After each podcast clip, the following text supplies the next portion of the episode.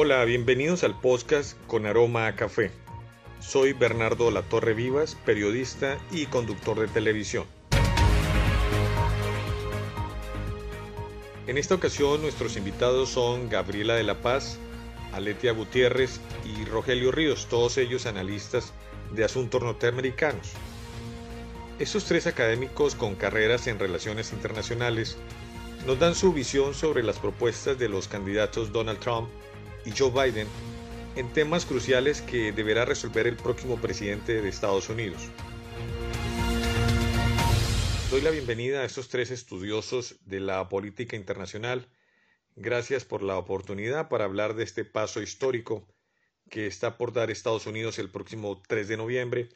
Y me gustaría comenzar preguntándole a Gabriela sobre las propuestas del republicano Trump y el demócrata Biden en el tema de migración. Yo creo que las condiciones con Trump no son nada buenas ahora, no lo han sido buenas en estos cuatro años. Tiene un asesor que es Stephen Miller, que es el que está dictando esas políticas y que han sido muy duras contra la inmigración, ya sea legal o indocumentada. Creo que si persisten estas condiciones, se van a poner mucho peor en los próximos años. Ahora, Joe Biden reconoció en el último debate que el Partido Demócrata erró en no buscar una política migratoria integral, una reforma integral cuando estaban en el poder. Recordemos que en ese tiempo, cuando Barack Obama entra a la presidencia en el 2008, todo su esfuerzo se encamina en el plan de recuperación económica y en el Affordable Care Act, mejor conocido como el Obamacare, que es la reforma este, al sistema de salud,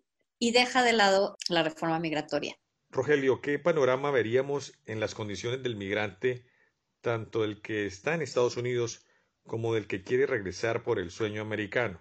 Con el señor Trump seguiría esta dureza extrema contra los migrantes. Está llevando al límite eh, la presidencia de Donald Trump, sus funcionarios federales del área de migración, del área de aduanas, están llevando al límite el sistema migratorio. Creo que la estrategia es romperlo por completo para entonces diseñar uno durísimo a la forma en que ellos quieren.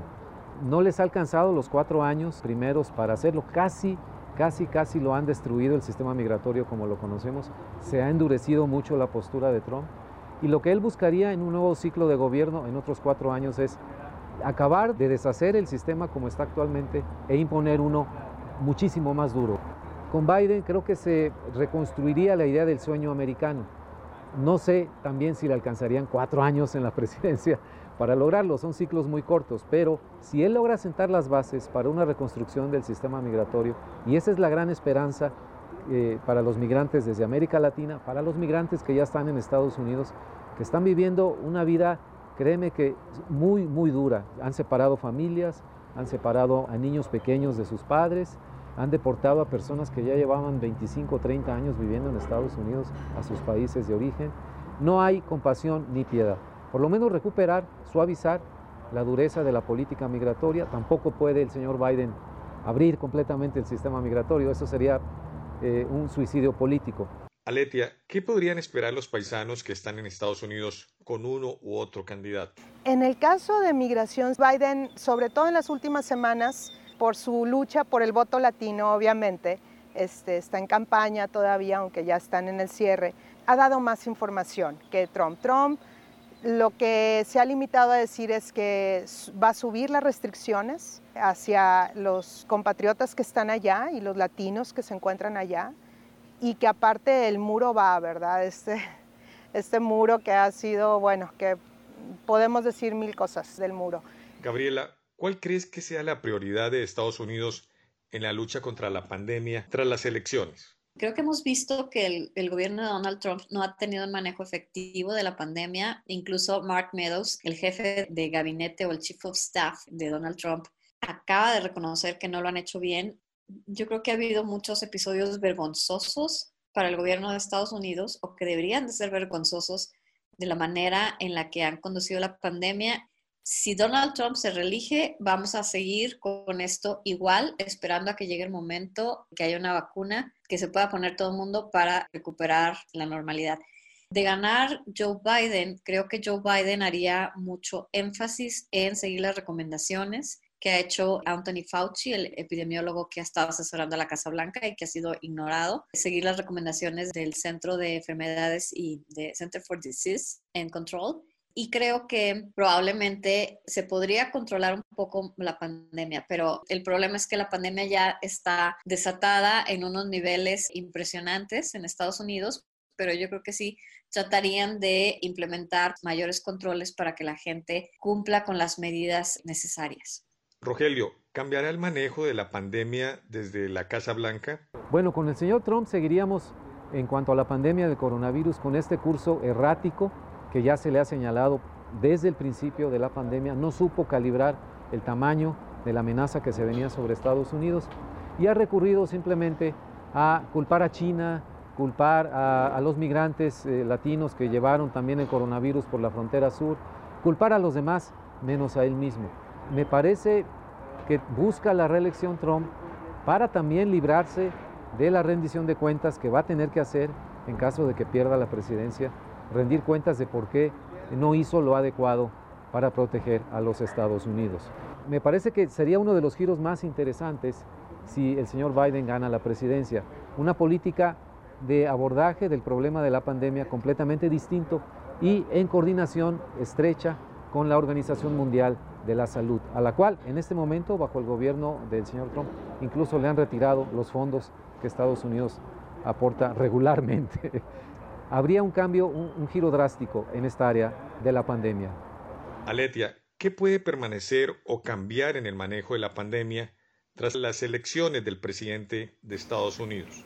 Trump se le ha pasado minimizando la pandemia, minimizando no nada más al doctor Fauci, que es el encargado por muchas administraciones, desde George Bush, hijo, él había sido responsable de todas estas cuestiones de pandemias y epidemias y demás. Lo ha minimizado, inclusive lo ha insultado, y ha sido esta cuestión de politizar la pandemia hacia el sentido de minimizarla, ¿no? Desgraciadamente esto ha costado la vida de muchísimas personas, más las que faltan, desgraciadamente. Trump seguiría en lo mismo, seguiría en este, en este error. Él lo ha dicho, ha dicho que no va a escuchar a los científicos. Contrario a Biden, inclusive, le ha dado lo que se le conoció hace unos días, una cachetada con guante blanco, al decir que él iba a escuchar a los científicos, iba a escuchar al doctor Fauci y al equipo, y que regresaría este equipo especial que se tenía y que Trump le cortó fondos en noviembre del año pasado, lo cual al parecer costó Nada más ese simple hecho costó miles de vidas. Gabriela, dependiendo del candidato ganador, ¿qué escenarios veríamos en el desarrollo del TECMEC? Bueno, creo que no va a haber grandes diferencias dependiendo de quién de los dos candidatos gane. Me parece que hay una cadena muy importante de intereses, hay una cadena productiva que está ya muy afianzada, no solamente entre México y Estados Unidos, sino también con Canadá y que esos intereses económicos se han hecho valer cuando ha sido necesario para meter presión con Donald Trump.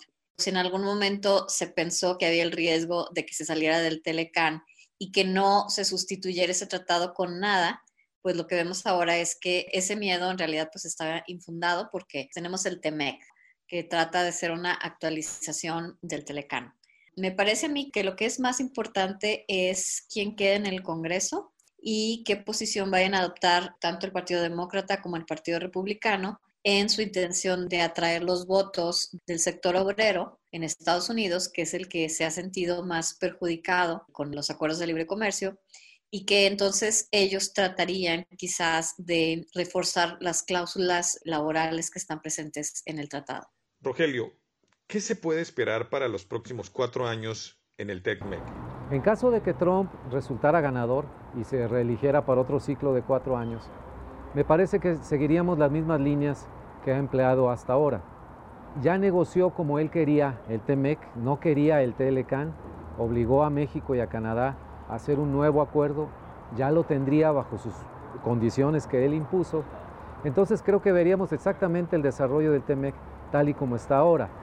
El señor Biden retomaría el aspecto de Estados Unidos de volverse a acercar a la Organización Mundial de Comercio, de volver a intentar participar en acuerdos comerciales de los que se ha salido o acuerdos como el Pacto de París del Medio Ambiente. Y eso ayudaría a jalar, de alguna manera obligaría a México a también retomar, retomar ese aspecto que se ha perdido en la política mexicana. México también se ha retraído en muchos aspectos de la cuestión del medio ambiente, de la participación en foros internacionales, de eh, la supervisión de los derechos humanos. Aletia, un tema relevante para México es lo que ocurra con el TECMEC. ¿Qué visualizan ambos candidatos?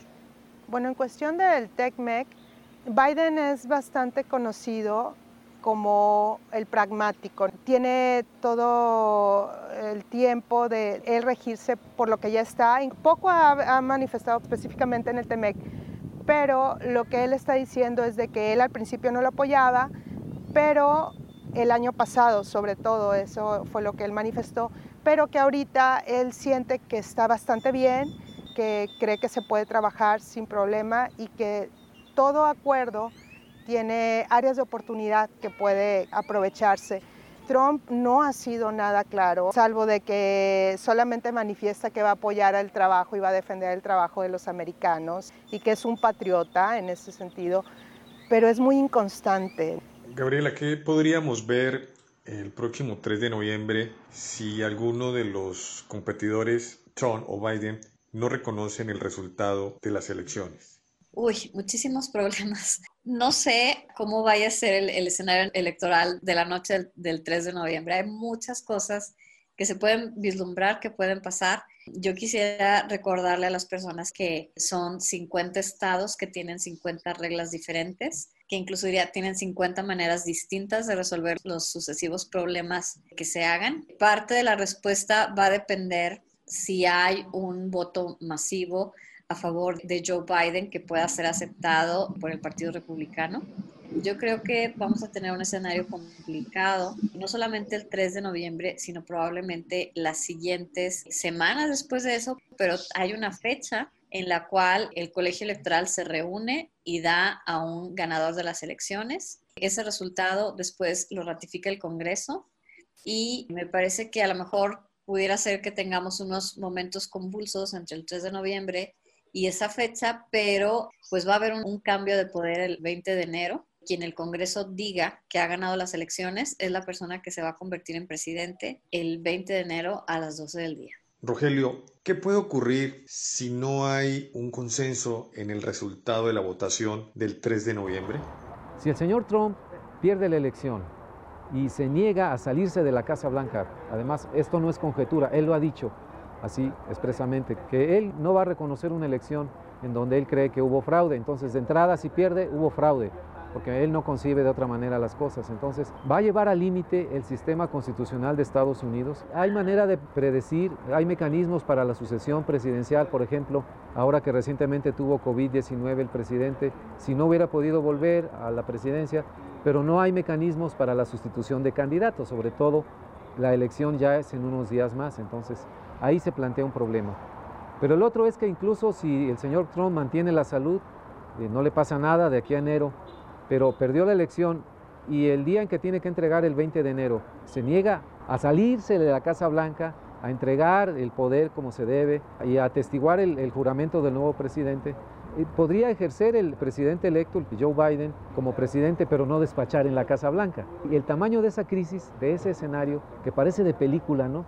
de una serie de Netflix, una película de Hollywood, yo creo que acabaría, desprestigiaría casi por completo a las instituciones democráticas de Estados Unidos, a su sistema democrático. Alete, ¿y qué puede pasar si no se respeta el resultado electoral de este 3 de noviembre? La verdad, ahorita sí me preocupa porque hay ciertos especialistas, sobre todo que ellos están más estudiados en cuestiones de milicias y demás, que están muy preocupados porque sienten que sí pudiera haber levantamientos. En algunos puntos en particular, vimos lo que pasó en Michigan con la gobernadora, que es totalmente preocupante, y vimos Florida de esta milicia llamada Proud Boys que está tratando de amedrentar el voto. Creo yo que ahí sí tendría que haber mucha presión internacional para que se acataran los resultados. Estados Unidos construirá una nueva realidad este 3 de noviembre, ya sea con Donald Trump o Joe Biden. Es una elección que podríamos decir tiene varios factores a favor de Biden. Sin embargo, existe el fantasma del 2016 y que se repita la historia con Trump. La realidad es que no hay nada claro, que Estados Unidos llega a las elecciones con una polarización extrema. La salud de la democracia norteamericana está en riesgo. Hasta pronto.